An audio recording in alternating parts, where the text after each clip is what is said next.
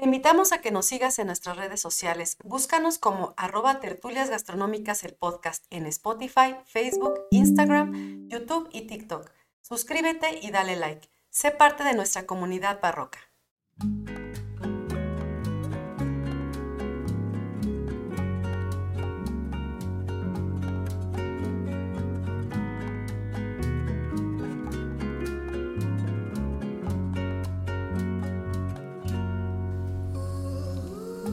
Hola a todos, bienvenidos a Tertulias Gastronómicas, un podcast donde platicamos de gastronomía, su entorno, significado, rituales, evolución y uno que otro chisme.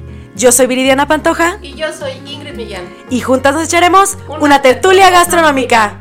Hola amiga, ¿cómo estás? Súper feliz de iniciar. ¡Qué emoción amiga! Por fin nació este proyecto. Por fin, por fin estamos ya aquí juntas, platicando y pues por fin vamos a salir al aire. Sí, queremos compartirles que llevamos meses proyectando y planeando muy bien y organizando y estudiando y haciendo todo lo que fuera necesario para poder salir al aire el día de hoy. Y queremos compartirles y darles la bienvenida a todos ustedes barrocos a este nuestro primer capítulo que titulamos El Muli. Ok, súper bien amiga. Entonces, a darle que es mole de olla. Bienvenidos. Bien, bien, pues me va a encantar hoy comenzar a platicar acerca de este justamente platillo emblemático de México. Y me gustaría comenzar, Viri, con eh, lo que significa la palabra, ¿no? Porque mucha gente lo ubica obviamente como mole, pero no sabemos el origen. Y mole precisamente viene de una palabra, de una raíz náhuatl que significa, bueno, que se llama muli, y que la RAE define como una salsa espesa preparada con diferentes chiles e ingredientes, o un guiso que lleva pollo, guajolote o cerdo y que se prepara como mole. Para mí esta definición es un tanto ambigua y le falta todavía mucho más, porque un mole también puede o no contener una proteína, por ejemplo. Pero vamos a hablar más de, eso en, los siguientes este, minutos. Y bueno, finalmente esta palabra náhuatl fue deformándose hasta convertirse en lo que hoy nosotros conocemos como mole. De hecho, va a haber momentos en donde se va a olvidar, va a estar como desaparecida y va a renacer en donde tenía que renacer, que es justamente eso eh, lo más interesante de toda esta historia, ¿no?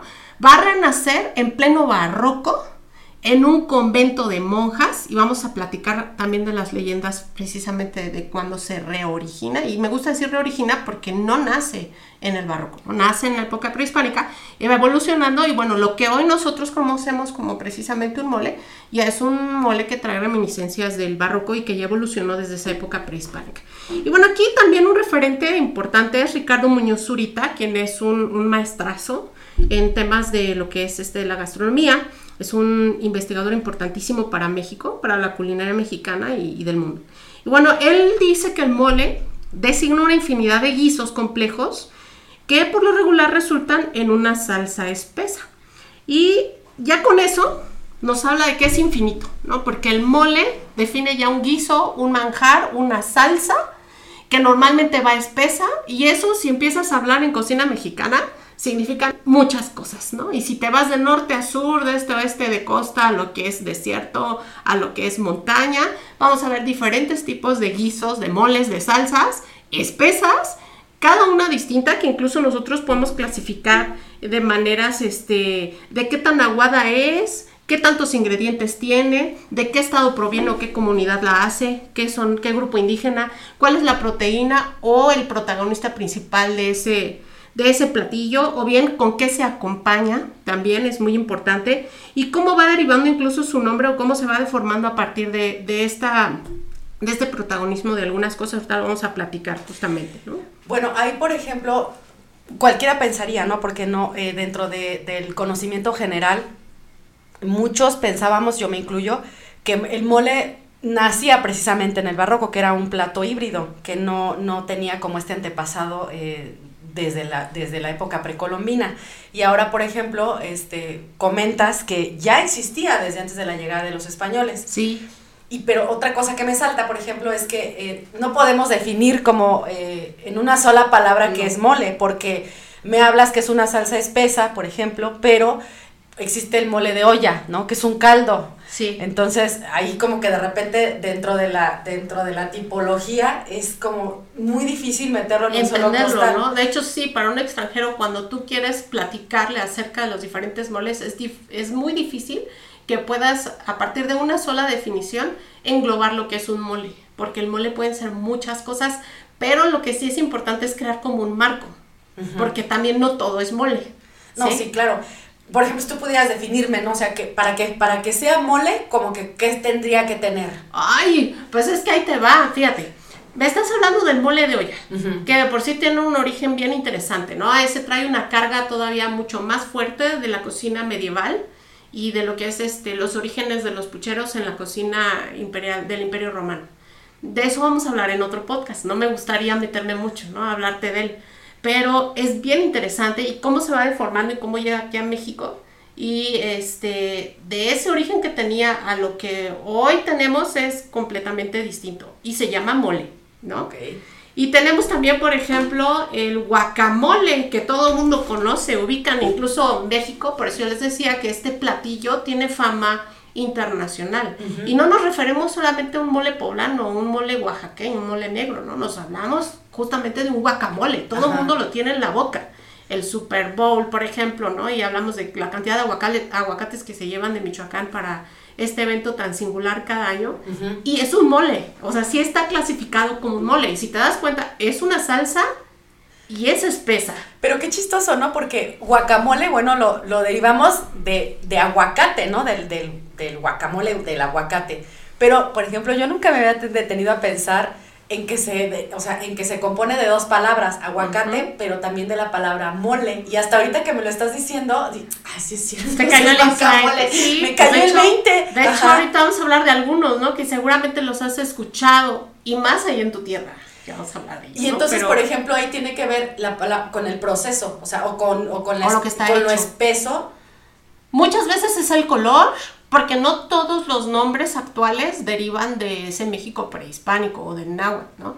Que es su origen, por eso te digo, hablar de guacamole, aunque hoy tiene ingredientes que se fueron agregando con la colonia, Ajá. ingredientes que fueron llegando después en el siglo XIX, ya con la con globalización, pues este, ya es un guacamole completamente distinto, pero la palabra es prehispánica. Es neta prehispánica, ¿no? Y tenemos ahí el aguacate, que significa testículo, y mole, que significa manjar, salsa o guiso. Ajá, Entonces ahí te estamos hablando de una salsa Ajá. de aguacate. Y por supuesto llevaba chiles, Ajá. ¿sí? Se le van a ir agregando cosas que van a ir llegando después, ¿no? Que el limón, que la cebollita. Y ya ahí va deformando en un catálogo infinito de, este, de recetarios que cada familia, cada restaurante, cada chef le va a dar su propio toque. Incluso hoy el, el guacamole que es internacional y que se cocina en muchos restaurantes, incluso guía Michelin en el mundo, pues ya hasta ellos tienen sus propias recetas, ¿no? Habrá quien lo, quien lo machaca con un tenedor, quien lo pone en una Thermomix, quien lo este, mete a una licuadora, quien agarra un machacador de papas o un pasapurés y con eso lo hace, ¿no? Entonces, ahí ya desde el momento de molerlo es un- una técnica distinta y el final es diferente, porque puedes, puedes saber todo completamente terciopelado, puedes echársele crema para hacerlo cremoso y que no se oxide, puede echársele limón, ¿no? Para hacerlo más ácido y también que no se oxide, o dejarle el huesito, como los antiguos mexicanos, ¿no? Es como la el versión- guacamo- el, el, el molcajete. Entonces es un universo y estamos hablando solo del primer producto, ¿no? De lo que es este, el guacamole. Es como me acordé de la versión de, de del puré de papa, ¿no? Así de, Ah, no. yo lo quiero con grumos, no, yo sin grumos, yo con este Yo zanahorias no puedo y comer chícharos. lácteos, entonces no le echo leche, ¿no? Y hay quien le encanta echarle la leche o le echa caldo de pollo, exactamente, ¿no? Aquí es un universo y por eso es tan bonito hablar de la cocina mexicana, porque nunca terminas.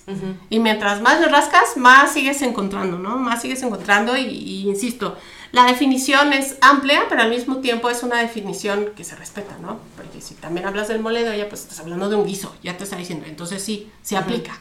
Ok. Entonces, bien, hablar de México es hablar de moles. Es, como yo te decía, un referente internacional. Y aunque no todo el mundo se atreva a probarlo, porque muchos extranjeros traen Eh, y por supuesto no solamente es la idea, ¿no? A muchos les causa indigestión cuando llegan a probarlo por la cantidad de ingredientes que tienen, porque el mole se va haciendo muy complejo dependiendo del que vayas probando. Hay moles que llevan arriba de 31 ingredientes, como un mole negro oaxaqueño. Entonces, si ese mole no se hace correctamente, las abuelas aquí en México nos dicen que tienes que freírlo. Y hay abuelas que este, esta fritura se va haciendo todos los días en manteca. Hay moles que a diario se tienen que estar eh, friendo, se tienen que estar dejando enfriar. Y ya cuando la grasita sale chinita, ellas dicen a flote en la cazuela de barro, quiere decir que ya está listo. A flote es cuando se hace como esta natita arriba. Sí, que, se, que va saliendo hacia arriba, ¿no? Ya tuvo que atravesar toda la, parte espesa del mole y es algo que te va diciendo que ya va quedando. Y ellos lo llaman chinito, así. Es algo bien interesante.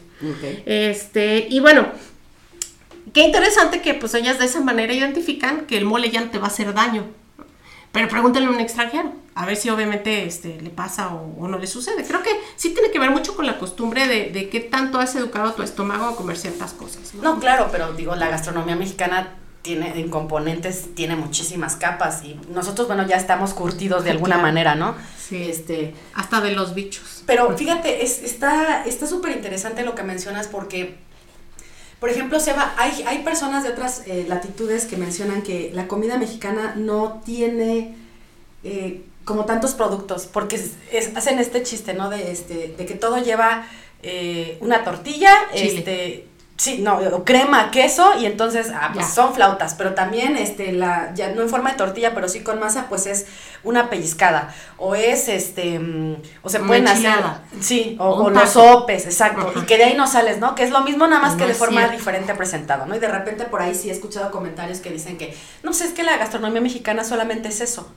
entonces, eh, lo padre, por ejemplo, del programa que estamos haciendo es precisamente revisar toda la variedad, ¿no? O sea, que en México, eh, digo, por algo tenemos el referente de, de, que somos patrimonio, ¿no? A nivel internacional por parte de la gastronomía y que tenemos, o sea, cada platillo tiene muchísima historia, ¿no? Sí. Y que aunado a eso, pues es la variedad, como lo hablas ahorita, ¿no? Un mole no es nada más un solo plato y no, no es nada más una manera de presentarlo, o sea, hay una gran variedad y que cada una tiene sus formas de hacerse. De hecho, el mole tiene muchos significados. No es lo mismo comer un guacamole para un estadounidense en un Super Bowl, que ya es una tradición para ellos que nosotros llamar un mole. Por ejemplo, cuando tú comes un mole hoy aquí en México con pollo o incluso con guajolote, que es un nivel mucho más arriba, estamos hablando que no es un día normal.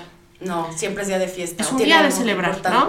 Exactamente. Entonces, el, mole, aunque signifique salsa, manjar o guiso espeso, tú ya ubicas el mole con un significado en un tema también social y en un tema antropológico. O sea, ya estás ubicando que ese mole tiene que ver con fiesta, tiene que ver con familia, tiene que ver con gozo, porque estás celebrando algo y porque normalmente no lo haces a diario. De hecho, estos moles que son tan complejos que, hace, que hacemos eh, desde la época barroca, en este renacimiento del mole, son muy complejos. Y si los quisieras hacer como se hacían en el siglo XVII, XVIII, pues de hecho tendrías que hacerlos en metate, ¿no? Y tendrías que pasarte por lo menos medio día haciéndolos, más lo que tarda la confección ya al momento de estarlo guisando, ¿no? Y si lo quieres hacer en, en, cazuela de barro y en fogón fuera de tu casa y, construir el tecuil y todo, te lleva pues otro ratote. A mí me tocó, por ejemplo, hacer, el, eh, es uno de mis placeres más grandes, hice un mole para aproximadamente unas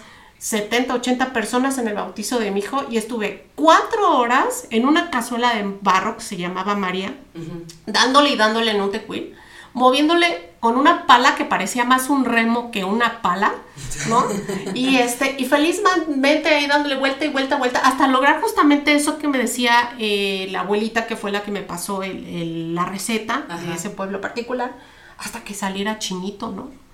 Y, y, lo más chistoso es que hoy en día tristemente se están perdiendo estas tradiciones y la, y la abuela me decía, no, no, este, me llama la atención que me preguntes la receta y quieras hacerlo tú. Normalmente mis hijas, mis, mis nueras, ya, no quieren saber nada, lo ¿no? Compran ya, hecho. ya no lo quieren hacer, si quieren el Doña María Guacala. No es, que, no es que diga que no, no digas marcas, amiga, por favor. No son loditas, por favor. Bueno, el mole comercial que quieras utilizar y normalmente lo tienes que enriquecer porque no sabe, no sabe igual. Amiga, ¿no? ya le pegaste al micrófono. Lo siento, lo siento. Está bien, algo Es que... la emoción. No, y aparte, algo importante de mencionar es que, bueno, estamos haciendo este podcast en vivo, ¿no? Entonces, bueno, si se escuchan por ahí cosillas, es porque, pues sí, este, es propio del, del ambiente donde estamos, ¿no? Entonces, Así es. ay, discúlpenos. Bien, pues mira, quiero compartirte también que existen varios investigadores importantes referentes, este, a veces de gastronomía, a veces historiadores, a veces eh, sociólogos, ¿no? De otras áreas que complementan la disciplina. Y por ejemplo, hay un libro muy bueno, muy recomendable que se llama el libro Todos los moles de Paco Ignacio Taibo. Y él hace justamente un, un análisis de muchos tipos de, de- moles, de los ingredientes, de su evolución. Y él, por ejemplo, cita a Fray Alonso de Molina en su diccionario náhuatl, que nos comenta que existen diferentes tipos de mole por su nombre. Y entonces estos nombres obviamente ya derivan en un ingrediente prehispánico. Y depende del ingrediente, ¿no? Entonces, eh, hay uno que se llama michmuli. Ok. ¿no? Y entonces- Michmuli. Michmuli, ¿no? Ajá. ¿Y a qué te suena, amiga? Mich. Mich. Mm, ¿A que son muchos? ¿No te suena Michoacán? Mm, ah, de Michi, sí, pescado, De michi. cierto. ajá. Entonces, ¿de qué será esa salsa? De pescado. Exactamente. Ok. Es un mole de pescado. Me siento en tus clases, amiga. Me vas a poner cero. Y bueno, necamuli, por ejemplo, el necamuli, Ajá. viene justamente el término carne, neca. Neca, ok. ¿No? Y de muli, eh, manjar o salsa, entonces es un manjar de carne. Ok. Si tú tienes el totoltemuli, totote, Totoltemuli. significan huevos, Huevos. entonces es un manjar con huevos. Ay, Sí, o una salsa con huevos. de diferentes, ¿no? Y bueno, esto obviamente ya, si, si hablamos de una actualidad, no estamos hablando de un, de un huevo que antes no existía o que no conocíamos. Ahora hablamos un huevo que incluso ya es de gallina, que puede meterse dentro de, esta, de estas este, recetas, ¿no? Y bueno, tenemos el guacamole, que es del que ya habíamos hablado, el guacamole, el quinmuli, que viene de la palabra telite, Ok. ¿no? O cliqui, que es una planta comestible o hierba comestible, y entonces ya estamos hablando de que es un manjar que lleva quelites. Para, por ejemplo, gente que no es México, o sea, que nos esté escuchando, que esperemos que este podcast llegue a todas las latitudes posibles. Eh, por ejemplo, eh, personas que no son de México, ¿qué es un quelite? Bueno, ya mencionas que es una planta que se puede comer, ¿no? Sí, ejemplos, por ejemplo, el cenizo, el amaranto, la planta de amaranto, em, em, ¿qué más? Tenemos el papaloquelite, por ejemplo, los quintoniles, Dices la verdolaga. ¿eh? Dices papa loquelite, ¿Te me acuerdo acuerdas de del las pueblo, semitas de las poblanas? semitas poblanas. Claro que sí. Oye, Bueno. y también, por ejemplo, los he visto eh, capeados, ¿no? También los quelites capeados. Sí. Este, en Puebla, precisamente los vimos. Pero ¿no? eso no es un mole. Estamos ya No, ahorita. no, ya nos estamos ¿no? metiendo en otros temas para conocer más o menos la planta, ¿no? Exactamente, pero cuando esa hierba se moja con una salsa espesa, ya estamos hablando de, de un mole. Ok. ¿Sale?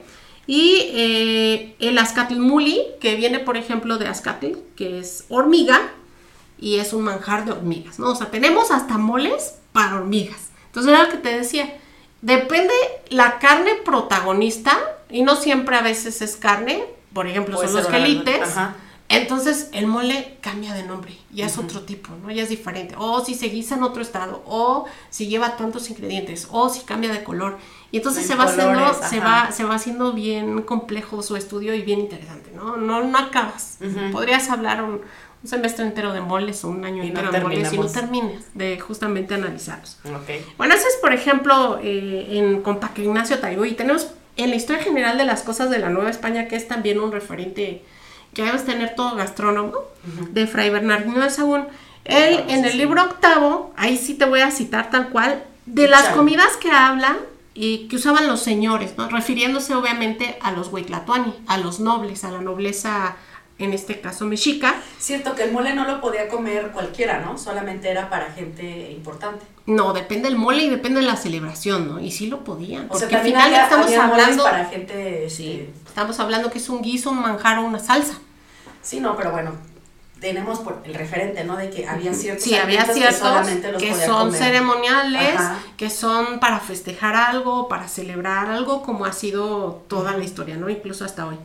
Y por ejemplo, él menciona que el Huetlatuani en, en- dice, comían también muchas maneras de potajes de chiles, y ahí el potaje te está dando una indicación de que está espeso. Ok. ujú, Te está dando un tip 2 que lleva chiles, ¿no? Y te dice una manera hecho de chile amarillo, otra manera de chimoli hecho de chiltepitl y tomates. Y otra de chilmoli hecho con chile amarillo y tomates. ¿Cuál es el chile amarillo, amigo? Un chile amarillo es este el chile güero o costeño que crece en algunas El güero que conocemos Sí. es largo. ajá. Hay varios, ¿no? Hay Ajá. varios, pero esos podrían ser utilizarse como chiles amarillos Ok. ¿no? para algunas presentaciones. Y en otro párrafo también nos menciona, ¿no? Que también comían unos gusanos que son de maguey con chiltepito y moli. Entonces, también hay mole de De gusanos. gusanos. Ujú. Bueno, es que aquí en México también De teníamos todo. muchísimos insectos. Porque todo lo que se mueve se come. Depende de la región, claro que sí. No, sí, Mientras claro. no haga daño, todo se come aquí en el país. Y bueno, no somos el único país que lo hace, ¿no? También Claro. no es de espantarse. Y bueno, antes de adentrarme a lo que es la leyenda justamente de este renacimiento del, del mole, sí me gustaría tocar varias premisas para que entienda la gente por qué nace en ese momento y por qué hoy lo conocemos precisamente como un platillo así tan complejo. Ok. Son tres premisas las que hay que hablar, ¿no? La primera es que el lugar de renacimiento del mole en esta época barroca es Puebla, ¿no? Claro. Puebla, el nacimiento sí tenemos que, que definirlo, es una ciudad que va a nacer a partir de la ruta comercial que se va a establecer de la que era la capital de la Nueva España, hoy en la actual Ciudad de México, hacia Veracruz, hacia el puerto de Veracruz. Claro. A fuerza necesitaban en ese camino que mientras más se va acercando a Veracruz, más sinuoso y más peligroso es, con más barrancas, con más humedad, no en tiempos de lluvia. Bueno, describen incluso autores del siglo XIX que visitaron la, la, eh, el, país. Cómo hasta se llenaban los barrancos de lodazales, a veces se atascaban ahí las mulas, se morían de cansancio en estas diligencias que se hacían En el camino a Veracruz. en el camino a Veracruz. ¿no? Y a Veracruz incluso lo definen como inmundicias, ya hablaremos. Eso te iba a preguntar, o sea, los autores que me estabas comentando el otro día, este, ¿cómo describen Veracruz, no? Que te Sí, lo imaginas como, como No si fuera... No, no, pero o sea, yo, a mí me, la reminiscencia que me trae es como cuando leíamos, ¿no? El libro del perfume, así de repente que, Ándale. que te dice así, la inmundicia en la que estaban los puestos de pescado y cómo corría la sangre así, este, de los... de En el libro sí, y lo cuando hueles, mataban, ¿no? Sí, ¿no? Cuando mataban este, las vacas y demás para la, la comida, este, la carne, así me imagino Veracruz, ¿no? Y aparte, aquello era, pues era la llegada de los barcos de pues, todas las partes del, del mundo que llegaban a México, imagínate aquello, ¿no? O sea, la mezcla de lenguas, de tradiciones, de Así culturas. Digo, está súper interesante, pero sí se escucha así como de guácatelas. Y bueno, de eso hablaremos en otro capítulo también. Entonces no nos vamos a meter mucho ahorita en Veracruz, pero sí es importante saber que Puebla nace por eso, porque se hace necesario tener un lugar de descanso obligado porque no se podía eh, hacer, bueno, sí se podía, pero era de verdad un trayecto muy largo, muy difícil, incluso muy peligroso, no solamente por los fenómenos naturales y por la geografía que tiene, sino también por los bandidos en el camino y todo, ¿no? Entonces, tenía que haber a fuerza un lugar en donde pudieran estas diligencias parar y descansar, porque era una ruta de comercio importante y tú sabes que de aquí se llevaron muchísimas cosas, pero también llegaban otras Claro, de lo que era justamente el, el reino de, de- de España. de España. Ujú. Entonces, el puerto autorizado justamente para, para el comercio era Veracruz y por eso de la capital se tenía que llegar a Veracruz. Y aparte no, no hablamos solo de la capital, o sea, aquí el camino real de tierra adentro, pues hablamos que sube, ¿no? Hacia el norte, llega hasta Estados Unidos, bajaba justamente a la capital y nuevamente se iba hacia Veracruz. Y luego, posteriormente, cuando continúan con esta hazaña de seguir descubriendo la ruta de las especias y tocan el Pacífico para irse hacia Oriente, pues después será la nao de China y el único puerto autorizado de primer momento va a ser Acapulco. O sea, Acapulco va a tocar este, como ese puerto, después se van a ir a la Ciudad de México, de la Ciudad de México a Puebla y luego a, a Veracruz, A Veracruz. para hacer ese, esa ruta ya completa o viceversa, ¿no? Entonces, eso es algo muy importante que decir. No por nada Puebla es una de las cocinas más exóticas y más ricas. Ricas hablándome en lo exuberante, en la cantidad de ingredientes que tenemos para presentarla, regionalmente hablando. porque por eso lo tiene, porque formó parte de ese corazón, de esa ruta comercial, en donde estos comerciantes tenían que parar obligatoriamente a descansar, incluso comerciar, porque de esa misma ciudad tenían que hacer cargamentos y cambiar las propias cosas que llegaban desde Oriente o que llegaban desde Europa o que se iban de México de otras regiones. entonces, por eso es una ciudad muy rica y pues obviamente ¿quién la funda? Los españoles. entonces, estamos hablando también de una ciudad fundada por españoles. Entonces, esa es la primera premisa, premisa que hay que entender. La segunda es que nos encontramos en medio del barroco. ¿no? En, en, en esta, sí, exactamente. Entonces, el barroco, si lo recordamos como un un este estilo que nace, es un miedo al vacío, es un pavor, yo diría, al vacío. sí, pavor. Y mientras más va subiendo eh, la fecha de los siglos, ¿no? 16, 7, 18, llega un momento en el que el pavor es tanto que no puede haber ni un solo espacio vacío, en nada. Entonces, así como se refleja en la arquitectura, en la literatura, en la música, ¿sale? También se refleja en la gastronomía. Y entonces la gente con ese miedo al vacío tiene miedo a hacer platillos simples tienen que ser complejos porque estamos en medio del barroco. Y el mole van a ser entre 17 y 18. Entonces estamos hablando también que ya va avanzado. Entonces ya, ya es menos espacio el que queda para, para dejarlo sin sabor. ¿sí? Y por eso va a ser un platillo muy complejo este, mientras más va avanzando el siglo. Y la tercera es que el lugar de renacimiento también es un convento. Y en ese momento, en los conventos, siempre, este, siempre platico, ¿no? Siempre me gusta hablar justamente de esta vida en los conventos, porque yo me imagino los conventos, pero para nada, este, aburridos. Porque justamente estas mujeres iban, iban escapando de una situación social muy difícil y una situación de violencia doméstica, una situación de escapar, por ejemplo, de un parto que las dejara muertas, ¿no? De que las casaran con alguien que no, que no amaban, que no querían hasta, hasta de muy niñas, ¿no? Y este, quien tenía las posibilidades y de plano quería escapar de eso, ¿a dónde iba? A, los, conventos. Y había, en esos conventos había muchos conventos en donde se permitía justamente la entrada tanto de indígenas como de mulatas, ¿no? De gente afrodescendiente o señoras de alta sociedad. Y en los conventos también va a haber clases sociales, es bien interesante. Hablaremos en otro podcast también de eso, porque es larguísimo, ¿sí? O varios podcasts, pero justamente en estos momentos, eh, estos conventos van a ser lugares que son prácticamente los laboratorios de experimentación, porque como están llegando justamente de muchos eh, lados y de muchas razas y muchos ingredientes, ya hablamos de Puebla, ya hablamos del barroco y de este convento, pues ahí van a entrar ingredientes que vienen de Oriente, ingredientes mexicanos o de Mesoamérica, que vienen también del sur, que vienen del norte y por supuesto los europeos. Entonces, nació donde tenía que nacer en una ciudad colonial fundada por españoles, en, donde hay, en la época barroca, exactamente, y en un convento. Eso es justamente el, renacimiento del mole. Ya, con eso ahora sí, ya vamos a hablar de justamente estas leyendas. Y son leyendas, ¿no? Recordemos que no, no son eh, verdades absolutas que describan en un libro que así fue y así lo, lo prácticamente con huellas digitales lo certifiquen, ¿no? No hay manera de saberlo, por eso son leyendas, sin embargo... Pero tienen un dejo de verdad, ¿sí? o sea, las leyendas algo, inician... Algo tiene que haber, ¿no? Algo de verdad. Algo tiene que haber. Puso de su cosecha y fue pasando el tiempo... Y no hay una, ¿no? Porque precisamente algo que tienen las leyendas o los mitos es que como se van pasando en tradición oral, pues les van aumentando su cosecha y cada familia o cada persona le quita algo y le pone algo nuevo. Entonces se va haciendo algo muy extraño. Sí.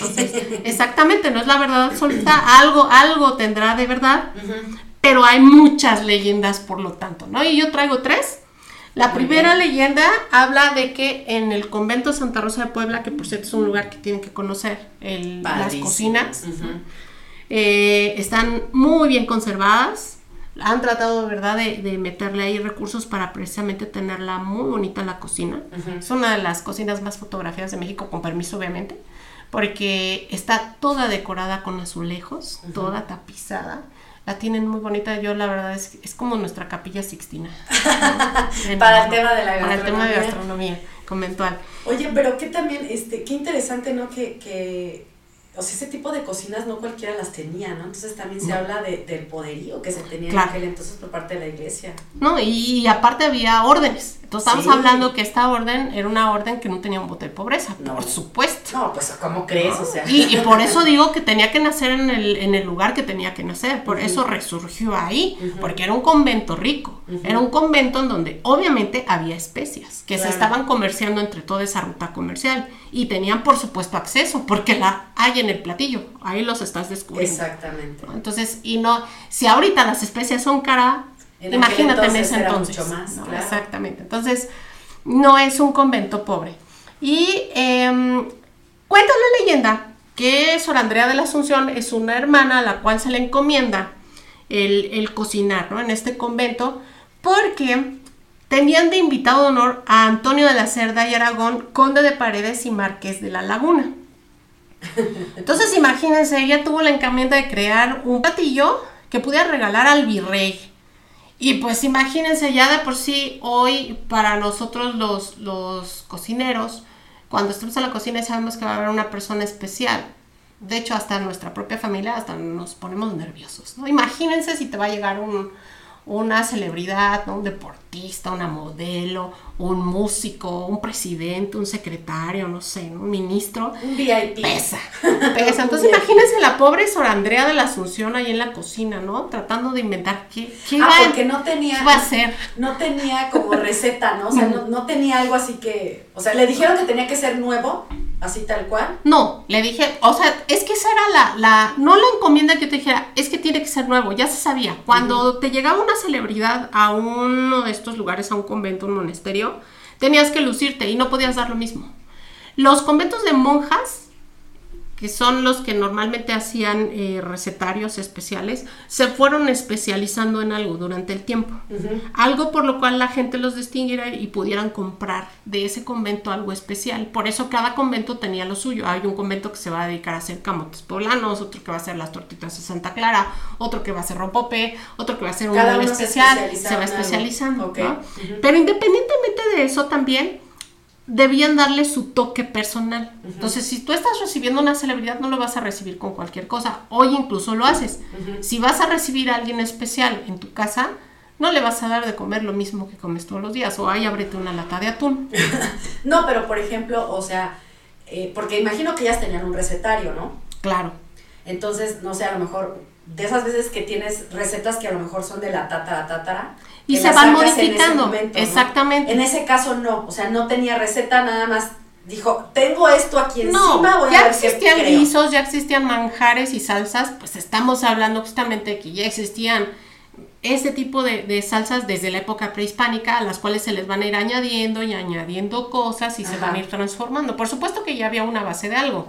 Los chiles rellenos también tienen su propia historia y no es que nazcan de la nada, ¿no? O sea, el chile nogada no nació así de un día por otro eh, en inspiración sí, divina porque se me ocurrió porque tenía esto Exacto, ¿no? Son recetas que finalmente se van adaptando, modificando y que se siguen peleando, ¿no? Incluso de a quién se les sirvió, en qué fecha, y si van o no capeados, y si llevan carne de cerdo o no, y así, ¿no? Lo mismo pasa con esta cuestión del mal, por eso digo, son leyendas. Ajá cada, cada generación, cada familia, cada persona le va a ir añadiendo y quitando algo, al igual que la receta. ¿Qué es lo que sucede? Que bueno, eh, esta sorandera de la Asunción crea una salsa en honor a, a, este marqués de la laguna. Y acuérdense que en estos momentos, si ya tenía justamente una receta de esa salsa, tenía que enriquecerla como de lugar, porque estaban en el barroco, estaban en el convento con una cantidad de ingredientes impresionante y aparte, pues estaban en, en, una, en una ciudad que lo permitía, porque era justamente el medio de la ruta del comercio. Entonces yo me imagino a esta señora que agarró, abrió y empezó a decir, pues vamos a echarle de todo, ¿no? Entre esas, entre esas leyendas también cuentan, ¿no? Eh, me, ha, me ha tocado escuchar muchas, desde que se le cayó un jabón, o, algo al, guiso que estaba haciendo y tuvo que agregarle hasta cosas de más para poder matar el sabor y los sabores fuertes obviamente se obtienen por estas especias o condimentos. Entonces tuvo que agregarle muchas cosas para poder eliminar esos sabores. Esa es otra de las leyendas no que ni siquiera venía aquí. Pero bueno esta esa es otra una de, muchas y entonces José Luis Curiel Monteagudo, que es otro de nuestros referentes también, él nos recuerda que si fue justamente en este convento de Santa Rosa en, en Puebla, no pudo haberse servido a este personaje porque el convento se terminó de construir en 1740 y el Ándale. banquete tuvo que haberse servido en 1681. O sea, no cuadran las fechas. No cuadran las fechas, ya que en 1740 el marqués ya había muerto. Él muere en 1686. ¿no? Ok, tiramos a la Entonces, basura esa entonces de- fíjense, pero, pero debe traer algo. Sí, Porque claro. finalmente señalan a ese convento Ajá, con, con el origen. ajá. Hasta el día de hoy, ¿no? Y, y te digo, y hay otros que señalan al virrey. Y, ¿Qué y hay otros que hasta le ponen el nombre a la monja, ¿no? Ajá. Entonces habría que hacer cruces ahí, uso de la, de la monja, si vivió, en qué época vivió. Sí, no, claro, si eres historiador, era pues, para si era, tan- si era cocinera de verdad, ¿no? Así. Bien. Iba pasando. Y- exactamente, ¿no? Y de todas maneras, insisto, sea o no, o la mezcla de todas, Ajá. vale la pena ir a conocer el convento. No, sí, sí, claro. Y de No, verdad. la, la cocina es una cosa era tremenda. ¿no? Lo que pudo, lo que pueden imaginarse que sucedió ahí, no solamente con, con el tema de un mole. Otra versión la cuenta, por ejemplo, Jesús Manuel Hernández en Orígenes de la Cocina Poblana. Y él a su vez cita al investigador Javier Domingo, quien dice que este se realizó en honor a un obispo, no al marqués, no al virrey. Ya nos fue a cambiamos, un obispo, exactamente. Y el obispo era Juan Manuel Fernández de Santa Cruz de Puebla. Este obispo anteriormente estuvo en Chiapas. Y los registros indican que para esas fechas en Chiapas ya se le agregaba chocolate a los alimentos. A y lo- se le agregaba para... Ajá, Ajá. o picante, especialmente. Para el equilibrar. Exactamente. Entonces dicen incluso que el obispo padecía del estómago y que él muchas veces por recomendación a sus cocineras les pedía que agregaran cosas dulces, especialmente el chocolate, porque él viene de una, re- una región que produce chocolate. Produce chocolate. Entonces, esta es todavía mucho más realista, porque entendemos que sí pudo haberse celebrado para un personaje que padecía del estómago, Y que aparte venía de- de Chiapas y que ya estaba acostumbrado a comer en la comida con chocolate. Incluso dicen que pudo haber sido el mismo el que, el que entró a la cocina Y pidió, y pidió que le echaran chocolate a la- al guiso que ya se tenía, ¿no? Ajá. Por recomendación. Ajá. Entonces, indirecto o indirectamente, pues ya salió así la salsa con el chocolate. Y la tercera leyenda, por ejemplo, cuenta que es el obispo quien corrige la, la receta, pero es para el honor al virrey. Ok. ¿no? Ya pusimos ahí. sí, entonces, si te das cuenta, es muchas leyendas. Ajá. Lo importante es Pero conocerlas. al final, o sea, quien le haya metido la mano, pero llevaba chocolate, llevaba chile, es llevaba... una salsa, exactamente. Y finalmente se hace para alguien especial. Oye, ¿no? y en aquel entonces, ¿ya llevaba la tortilla quemada o qué es bolillo lo que le ponen quemado? Ya, para ese entonces se le van a agregar todos esos ingredientes, porque ya existe pan, Ajá. ¿no? Ya llegó el pan, el trigo, las harinas y los hornos con este con los españoles y la tortilla ya se conocía y por supuesto, ¿no? Ahorita vamos a hablar que incluso hay moles que toman este su color a partir de, del color de los chiles o de si los quemo y los dejo negros, entonces ya Los con esos tengo un, un más este oscuro, Ajá, ocupo o claro. los frescos para hacerlo verde o los güeros para hacerlos claros, ¿no? Ok. Exactamente. Entonces, lo que sí es un hecho es que, bueno, durante la evolución de ese platillo, como yo te digo, cada familia va a imprimir, cada chef, cada restaurante, el día de hoy va a imprimir su propia interpretación de ese mole, ¿no? Que ni siquiera se sabe a ciencia cierta exactamente si realmente fue para cierto personaje o no el que se hizo y la receta tal cual original, ¿no? Ya es muy difícil saber, esta fue por No, todas pues no. esas modificaciones que ha habido. Pero sí hay cosas que sí puedes entender que sí son, ¿no? Por ejemplo, una de ellas es que a fuerza debe llevar el chile por excelencia que crece en Puebla, que es este chile poblano convertido en seco, amulato o en ancho. Entonces, a fuerza debe llevarlo, si no, no puede ser mole poblano. Claro. Otra es el ajonjolí. De todos nuestros moles de México, cuando tú, tú ves el que lleva ajonjolí arriba, a fuerza ya ese es el poblano. No, ni siquiera te pones a preguntar si lleva los chiles o no. Ya sabes que es el poblano, porque lleva el ajonjolí. Pero qué chistoso, porque hasta el, el, el dicho reza, ¿no? El ajonjolí de todos los moles. Es correcto. Y entonces dirías, bueno, todos los moles deben de llevar ajonjolí y no es cierto. Es correcto, ¿no? Y este, y bueno, aquí te voy a compartir algunos de los moles que más llaman mi atención. No son los únicos, pero la verdad es que me encanta replicarlos, estudiarlos, seguir investigando ellos porque me llaman mucho la atención, ¿no? El primero es justamente el mole de olla, del cual hablabas y este del cual se hablará.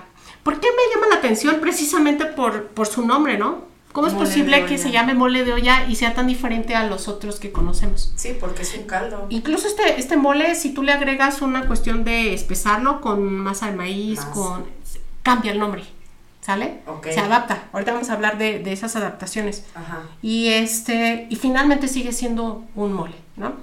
El mole poblano, por supuesto, porque siempre hay que hablar de él como referencia de este resurgimiento, porque sí es cierto, a partir de, de que, de que este mole s- se queda y de que efectivamente sí, ahí sí doy un, un este, ahí sí digo que sí pudo haber sido para una persona especial, un ícono, alguien importante, porque a partir de ahí se hace referencia ya de ese mole y ya no se olvida. Mm.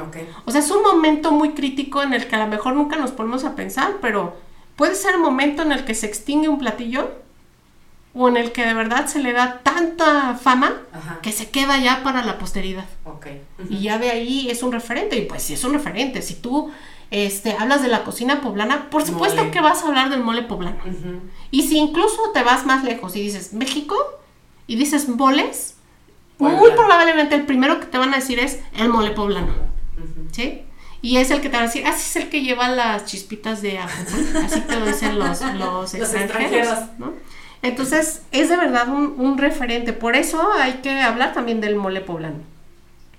Tenemos también eh, los moles de Oaxaca, porque a Oaxaca se le estudia por regiones, ¿no? No, pues es que es. por es sus siete regiones. Y entonces, por ejemplo, aquí podemos hablar que mole tiene el, chi- eh, los moles de Oaxaca está el chichilo, el coloradito, el verde, el amarillito, el mole negro, el manchamanteles que comparte con Puebla, con la Mixteca poblana, y el rojo o colorado.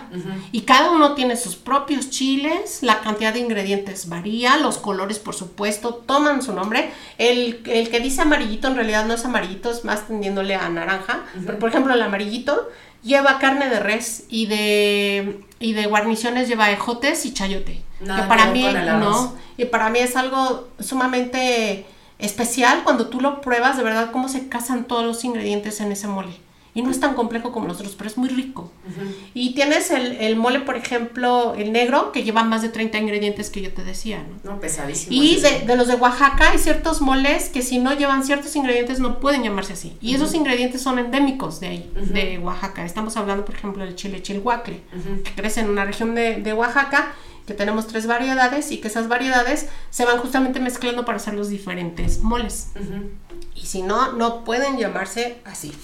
Tenemos otro mole que me llama mucho la atención. Es un mole ya más moderno, el mole rosa, por su color. Qué hermoso color, ¿no? Y es un mole que lo he probado que lleva pulque, mezcal. En algunos sitios le ponen pétalos de rosa para, este, Para alzar mucho el más el, color. el color. En otros este, le ponen el, el betabel. Eh, lo hacen normalmente con, con fondo de ave o caldo de pollo. Se le pone hoja santa, ¿no? Le agregan otros ingredientes y le da un toque bien particular que tiene mucho carácter ese mole. Y tú lo ves y es algo que dirías, ay, no sé si me lo coma, porque es así un rosa Es que el co- mexicano. Es que el color de repente Pero como que no va, ¿no? O sea, te, causa cierta grima. Y tú sabes que el mole rosa, en cuanto lo ves, cuando eres justamente una persona que ama la comida, Ajá. estás ubicando a Tasco y en Guerrero, ¿no? Porque es así algo muy, muy este, de un sitio especial. Entonces, el mole, insisto, el mole es celebración, el mole se come de un- una manera especial, el mole es para un personaje especial, el mole es de un lugar especial, ¿no? y el mole rosa es eso. El mole de novia es uno de los moles también más deliciosos que he hecho y probado, y de verdad que engalana la mesa. Es un mole que no das crédito que sea un mole, porque Ujú. está blanco, porque tú te imaginas que todos los moles son o verdes o rojos. O rojos, negros, ¿no? ajá. Y ya, se acabó. Pero no te pones a investigar y a ver más y ves uno blanco y hasta, hasta como que caos en la mente te produce porque no sabes a qué sabrá. Pues te salió ¿no? el vino, el mole. Exactamente, algo le pasa ese mole, no tiene chiles y pica. Lo más interesante es que pica. No, pues, o sea, podrías pensar cualquier cosa, ¿no? Podrías pensar que a lo mejor pelaste los chiles, este, no sé, ¿no? Para poder llegar a ese color. Que imagino que tiene que llevar un procedimiento especial para que te salga blanco. Claro, los ingredientes. No puedes quemar nada, ¿no? Porque entonces ya le Debes de cuidar mucho los ingredientes para que no suba el color. Y también, aunque suelen ser esos mismos ingredientes, de esos ingredientes tienes que buscar los más claros. No los que vengan llamados. Pero, pero, pero qué joda, ¿eh? Porque, este, o sea, me, me imagino este tema como de, de cómo va para chocolate, ¿no? O sea, que la verdad es que ser la cocinera de la casa era que todo el santo día estabas ahí metido y hasta la fecha, ¿no? La Claro. gente, las, las cocineras tradicionales o las, este, las mamás o las abuelas que todavía lo hacen, Que hay que es estar metido ahí todo el día. Sí. Este, porque sí es una joda, ¿eh? O sea, de verdad. Y más las que todavía, por ejemplo, lo hacen al estilo tradicional, que muelen las cosas en el, en el, este, Metate. en el metate. Incluso ir al molino, ¿eh? No, es, es Pero que el hecho de, de ponerlos a tatemar o Todo lo hidratarlos en agua o este o en el rescoldo o seco, porque todos los moles cambian Tienen un procedimiento diferente. Exactamente. Y por ejemplo ahí eh, platicábamos al inicio, ¿no? Que este la dificultad de estos platos, por ejemplo, llama o, o- o es representativo también tiene que ver con el tema cultural de la familia, ¿no? O sea que muchos de estos eh, de estas recetas se hacen en familia, entre hijas, tías, primas, generalmente todas mujeres, porque Y también desde es ahí un se tema está cultural. celebrando, no solo en Claro, de la fiesta. Porque hay familias que tiene tiempo que no las ves y se juntan porque se va a casar. Juanita, la, la prima, y entonces pues son, es, es este, bueno, tú y yo que lo hemos vivido, no muchas ocas- muchas veces, perdón, son estas cocinas donde la, las, la familia se junta a hacer todo esto y es donde eh, recuerdas cosas de cuando eras niña, ¿no? De, de cosas que donde te enseñaba la abuela. incluso donde empiezas a incluir a las niñas No, pues es que es parte de... de- y donde empiezas a, a, este a saber y a conectarte con tus raíces, Exacto. con la historia, con tu familia, o sea, Claro. que la tía, que la abuela, que recuerdas a así que tu prima fulana lo hacía así o te acuerdas cuando se ayudaba ya o ya murió, pero son momentos que unen.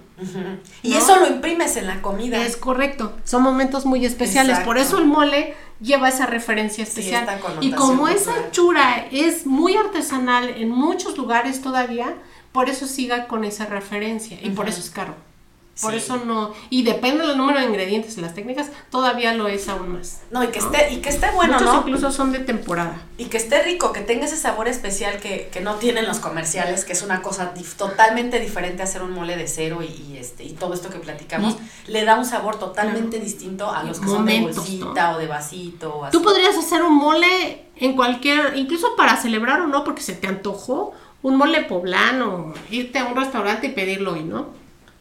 O unas enmoladas de, de mole negro oaxaqueño porque se te antojaron, ¿no? Ya me diste hambre. Pero, por ejemplo, hablar de un mole blanco de novia, pues no. Tendrías no que en irte a colar lado. a la fiesta de una novia en el centro, este, o en el altiplano de México, por ahí por Puebla, pa- y que todavía tradicionalmente se, Se haga, haga. para poder probarlo, ¿no? Ujú. Porque es bien difícil. Y, y no lo encuentras en cualquier esa parte. celebración en especial. No es para bautizo, no, No. es para otra ocasión, Boda. es una boda, ¿no? Y representa justamente el engalanar a la novia. Ujú.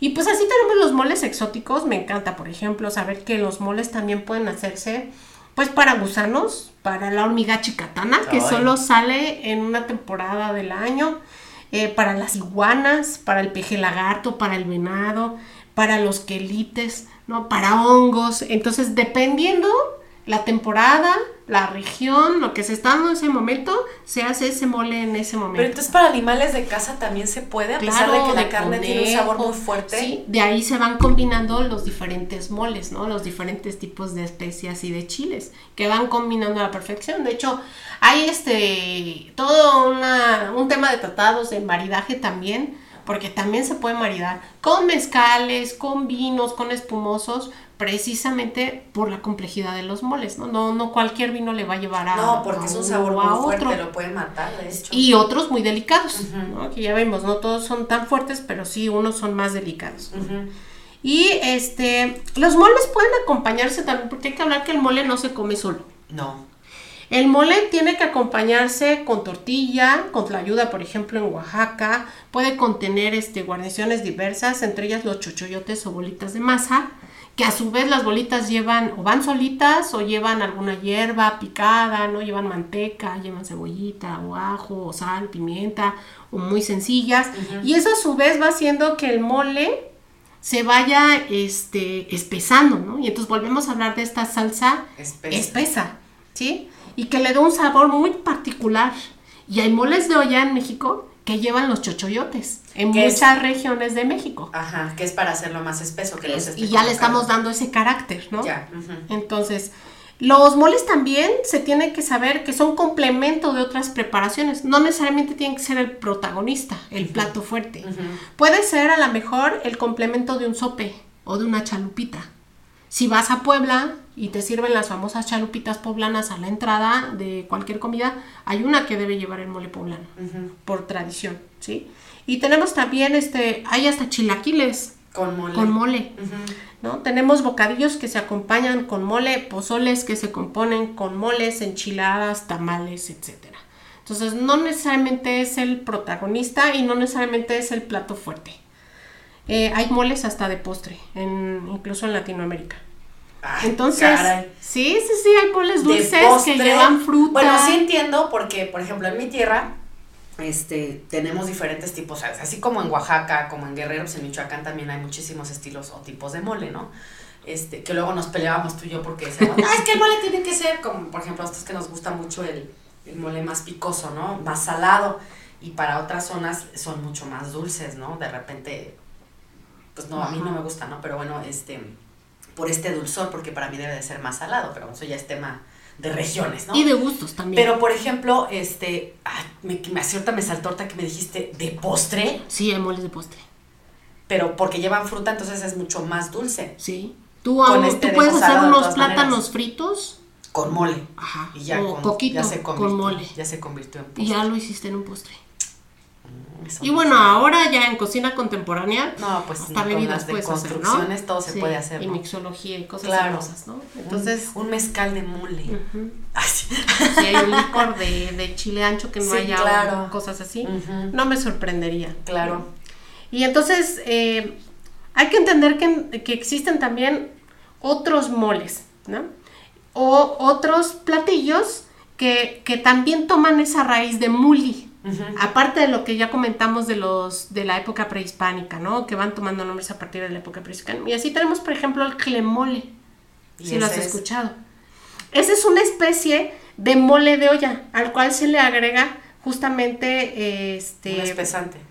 Puede ser, ¿sí? Deriva, por ejemplo, de, de tlemole o tlemoli y la raíz tetl, que significa fuego, y moli mole. O sea, quiere decir que a fuerza tuvo que haber hecho, o sea, te tuvo que haber hecho con una fuente de calor, ¿sí? No podría ser un guacamole, el guacamole es frío. Ah, ok, ya ¿Sale? entendí. Ajá, ajá. Entonces tuvo que haber estado en la estufa en un fogón para Ah, hacerse ok. este tlemole. Ok. Y tenemos el, el chilmol, chimole, chirmol, chirmole, Ok. que viene del náhuatl igual chili, chile, moli, guiso. Ajá. Este normalmente lo van a encontrar en el Golfo, en el sureste, en Tabasco, Yucatán, Campeche, Quintana Roo y Chiapas. Depende del estado que vayan y el lugar es cómo se fabrica. Todos llevan de base chile. Se les añade ajo, cebolla, sal.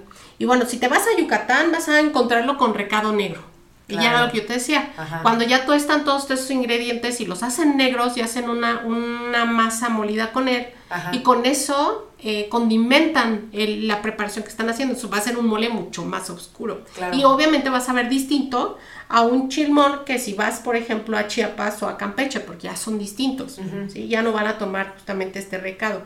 Y bueno, estos guisos se van a espesar con pepita, con bolitas de masa, estos chochoyotes, Ajá. o con masa de maíz. Puedes ya actu- actualmente hasta ponerle harina de trigo. El de Tabasco, por ejemplo, el de Tabasco es rojo. Lleva cilantro, lleva chote. En Chiapas es más sencillo, menos espeso. Lleva cilantro, pasote. Y obviamente en este universo de estados vas a encontrarlo con múltiples proteínas. Desde pescados hasta aves o hasta caza, como el venado. Sí, sí, no, que te decía que Varía. es diferente. Entonces Ajá. imagínate, si tú comes un mole, en- a lo mejor en Chiapas, y lo pruebas ahí verde con venado, te vas a ver distinto a que si pruebas el, el de... El mismo verde, pero con pollo, por ejemplo, ¿no? Exactamente. Sí, no es que le da un sabor totalmente Es infinito. Por eso, si hablar de mole, uh, sería hablar de... no, de cada región. ¿no? Y no solamente eso, ¿no? Hasta de cada casa, porque cada, cada, o sea, cada persona le da como... Pues, Así un es. referente distinto, ¿no? Bien, y luego tenemos el tesmole. El tesmole viene del náhuatl textil, que significa harina o masa de maíz y muli, que es justamente este que dices, ¿no? El que espesan.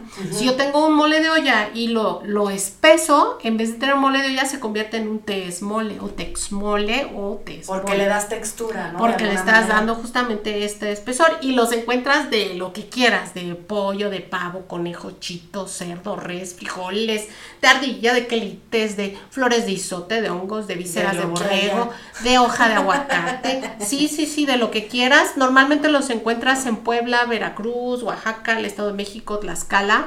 Eh, y a veces incluso se espesan no solamente con masa de maíz o con harina, se pueden este, espesar con un tubérculo como la papa, un almidón o incluso con alguna leguminosa, ¿no? Como el garbanzo, por ejemplo.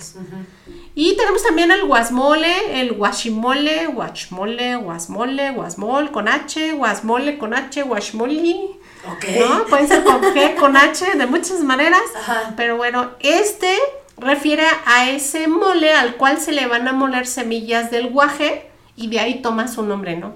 Por eso se llama ya gua, guashmole. Guashmole, ok. Así es.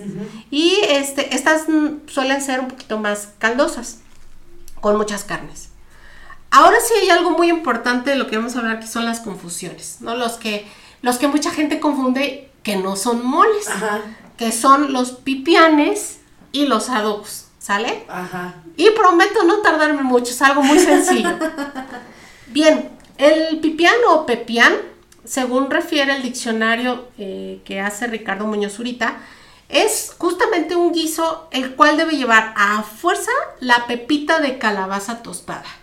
Y normalmente lleva molidas también y tostadas las semillas de los chiles. Pero ojo, hay moles que requieren también las semillas tostadas y que también van molidas en el mole. Ok. Aquí realmente el diferenciador es la pepita de calabaza. Eso ya es un pipián. O sea, si, si lleva la base de la pepita de calabaza, es un, pipián. y no es un mole. No es un mole. Ok. Bueno, hay que decírselo a la marca, amiga, porque mole estilo pipián. Ándale. este, pues sí, porque también si te vas, insisto, a esta definición que dice manjar, salsa, guiso espeso, pues, pues sí podría hacerlo, ¿no? Pero sí, estás hablando, podrías justamente decir, ¿no? Entonces a lo mejor es un mole estilo pipián. ¿No? es un pipián, quitémosle la connotación. Y este, y el adobo lleva vinagre y normalmente nace para marinar algo. Exacto. Por eso se llama adobar, ¿no? Tú, por eso comes papas adobadas o carne adobada o enchilada. Porque está marinada. Porque estás haciendo un adobo y normalmente lo que hace el vinagre es ablandar la carne. Más chiles, más otras cosas. Y el mole no lleva vinagre. No, no lleva vinagre. Ok. Entonces, y muchas veces, por ejemplo, los adobos, los adobos eh, sí los tienes que colar, porque normalmente los adobos muchas veces llevan chile guajillo y el, chile guajillo tiene, la pielecita más dura, se tiene que colar para que no quede ahí duro. Eso lo aprendí, bueno, yo lo aprendí a la mala, ¿no? De repente. en la cocina de mi casa. Eso le pasa. ¿Qué le pasó? no, estás comiendo y estás con los pedacitos, ¿no? Porque no lo colaste. Ajá, sí, sí, sí. Y en cambio los moles no. No, no, no, no, no, De hecho, la textura tiene que ser como aterciopelada, pero porque así mismo ya. Por la cantidad de ingredientes, sí. De hecho, la, la parte que espesa, que suele ser la tortilla, el bolillo, eh, los mismos ingredientes adicionales, el tomate, el jitomate, te ayudan justamente a contrarrestar eso. Y normalmente los chiles que ocupas para los moles tienen la piel mucho más delgada. Sí, es diferente. Y se hace una pasta y de ahí deriva lo demás, ¿no? Cosa que no pasa con el chile guajillo. Bien, entonces, pero ojo, ¿eh? también hay moles de, de chile guajillo, también lo llevan. Sí, pero sin pedacitos. y bueno, entonces, vamos a hablar también, por último, y es, es lo que me gustaría compartir, ¿no? Eh, hasta la raíz llevamos el mole. Y este mole es, es parte de nuestra cultura. No solamente se representa en la mesa o te lo comes o hablas de él, ¿no? Está en todos lados. Incluso las, las oraciones, hay una oración de San Pascualito Bailón, que es el santo de la cocina, al cual se le reza ya con mole. Tiene la palabra mole, ¿no? Ya estamos hablando también de que esta oración ya es mestiza. Tuvo que haberse mezclado y aquí en el continente americano, por supuesto, Claro. porque dice mole, ¿no? Así y eso es. no existía ya en Europa. Entonces, te voy a leer solo el parrafito este porque es una oración muy larga. Pero la vamos a poder postear, ¿no? Eh, Claro, eh, para que la sociales. conozcan completa. Y bueno, esta, este, dice en esta, en este parrafito, dice, sigue en tu fogón haciendo tu ron y si haces un mole, te gritaré un olé, de pura emoción.